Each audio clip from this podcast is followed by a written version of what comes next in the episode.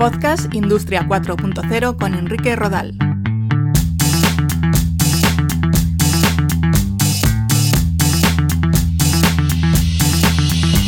Tal? Un saludo. Bienvenidos a Podcast Industria 4.0. Ya sabéis que si estáis interesados en profundizar más en los conceptos relacionados con la transformación digital, tenéis a la venta mi libro Industria 4.0, Conceptos, Tecnologías Habilitadoras y Retos. Lo podéis encontrar en Amazon, Casa del Libro, El Corte Inglés y las librerías habituales. En este capítulo, que estará dividido en dos partes ante la gran cantidad de contenido existente, os quiero hablar del papel de las nuevas tecnologías en el ámbito de la salud. Vamos a ello.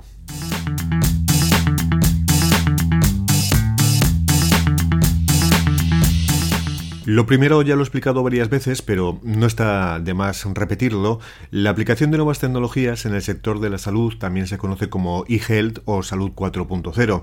Es algo distinto a la industria 4.0, ya que la salud 4.0 se centra en soluciones para mejorar la salud y la industria está orientada a mejoras en la producción industrial. Ocurre lo mismo con la agricultura de precisión, que se centra en soluciones para el sector agrícola, o la ganadería inteligente para el sector ganadero. Lo que tienen en común todas ellas es el uso de tecnologías emergentes para encontrar soluciones. Las tecnologías son transversales a todos estos sectores y los casos de aplicación son comunes. Se puede utilizar Big Data para monitorizar aspectos relacionados con la salud, para controlar el rendimiento de los terrenos agrícolas o para supervisar el funcionamiento de las máquinas en la industria. Por eso creo que es interesante para cualquier persona vinculada con la industria 4.0 conocer qué se está haciendo en estos otros ámbitos porque la aplicación de tecnologías como decimos, es transversal. Una vez explicado esto, habría que decir que es casi imposible hablar en un solo capítulo de todo lo que se está haciendo en el ámbito de la salud 4.0. Hay miles y miles de desarrollos diferentes por todo el mundo y cada cual más interesante. En este episodio me quiero centrar de forma exclusiva en el uso de herramientas de inteligencia artificial en el ámbito de la salud. Un informe de la consultora estadounidense Frost Sullivan estima que en el año 2021 el mercado de la inteligencia artificial aplicada al sector de la salud estará valorado en 6.600 millones de dólares. Es más, el uso de la inteligencia artificial mejorará los resultados de los diagnósticos entre un 30 y un 40%, a la vez que reducirá los costos de los tratamientos hasta un 50%. Por tanto, el impacto será y ya es importante. En estos momentos, y hablando ya de realidades y no de vaticinios, podríamos mencionar sistemas de inteligencia artificial capaces de analizar una radiografía para detectar la presencia de un cáncer o una anomalía. Estos sistemas de inteligencia artificial se alimentan de bancos de imágenes con radiografías de miles de personas, así como su diagnóstico correspondiente. De esta manera es posible detectar y diagnosticar enfermedades de una forma más sencilla y más rápida. Está claro que siempre hará falta el componente humano para tener la última palabra sobre el resultado médico, pero es una herramienta que agiliza mucho el trabajo. También hay desarrollos similares eh, que se centran no en radiografías, sino en fotografías de manchas o heridas en la piel. Tan sencillo como realizar nosotros la foto con nuestro móvil y enviarla al médico para que la consulte en esta gran base de datos con imágenes de dolencias de la piel. Aquí, de nuevo, es la inteligencia artificial la que se encarga de identificar si se puede tratar de un cáncer, algún tipo de acné u otro problema. Y lo mismo eh, se podría aplicar a enfermedades en los ojos u otras partes del cuerpo que se puedan fotografiar. Y hablando de imágenes, la compañía Bosch ha desarrollado un dispositivo compacto que crea imágenes microscópicas digitales de las células del cuerpo y las analiza utilizando algoritmos avanzados de aprendizaje automático. En la actualidad, casi dos tercios de los diagnósticos clínicos se realizan manualmente, mediante un microscopio óptico convencional. La precisión del diagnóstico también depende de la experiencia del patólogo. Este dispositivo de Bosch puede analizar la morfología de las células humanas en poco tiempo y de forma autónoma. El análisis de imágenes es, eh, por tanto, una gran herramienta en el uso de la inteligencia artificial, aunque esto conlleve la necesidad de crear y utilizar bancos de imágenes para entrenar los algoritmos de inteligencia artificial. Esto genera cierta controversia acerca de la privacidad de la información médica de las personas. Luego hablaremos si, si os parece de ello. Disponemos de herramientas de inteligencia artificial dirigidas a pacientes oncológicos para predecir el riesgo que hay de sufrir complicaciones durante y después del tratamiento y proporcionar sistemas que ayuden a mejorar los resultados en cada paciente.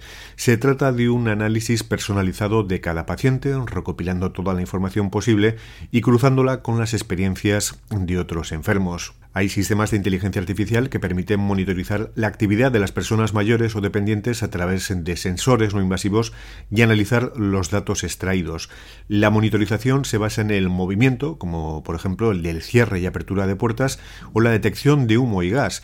En base a esta información y mediante técnicas de inteligencia artificial, el sistema aprende automáticamente los comportamientos del usuario, con lo que establecen determinados patrones que puedan representar una emergencia.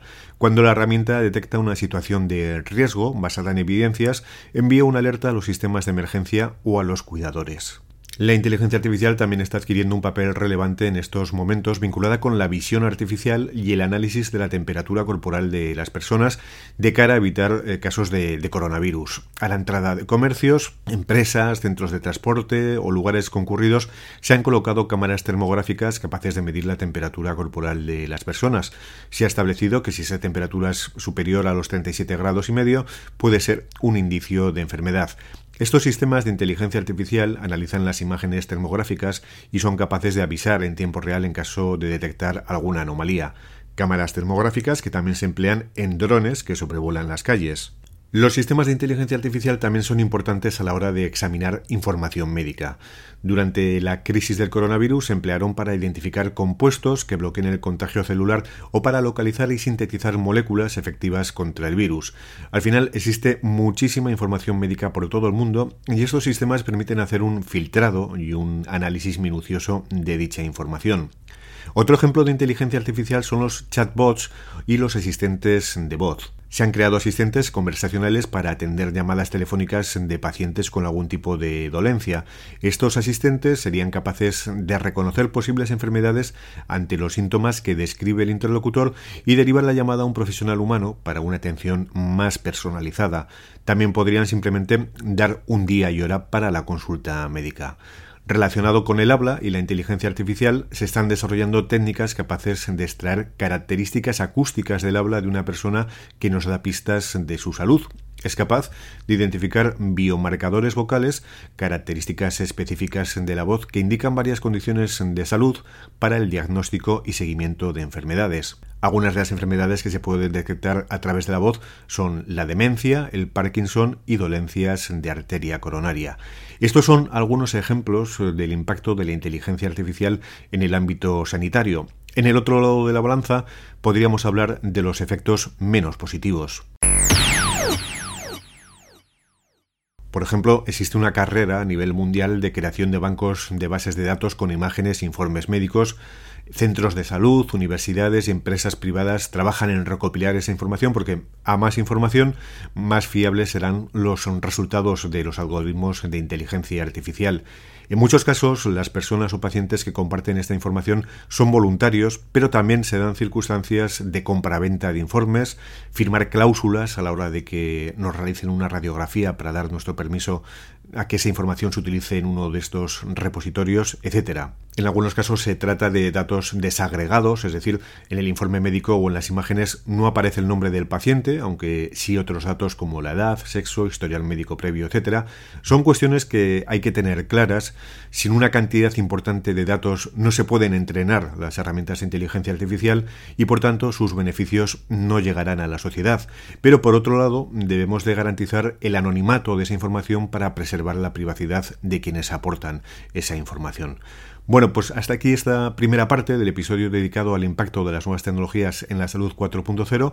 En el próximo capítulo hablaremos de dispositivos para monitorizar nuestra salud, robots quirúrgicos, drones, exoesqueletos, realidad virtual o realidad aumentada. Si queréis profundizar más en todo lo que tiene que ver con la transformación digital, os invito nuevamente a adquirir el libro Industria 4.0, conceptos, tecnologías habilitadoras y retos de Enrique Rodal, el mío, que podéis encontrar en Amazon y en las librerías habituales tanto en papel como en formato ebook.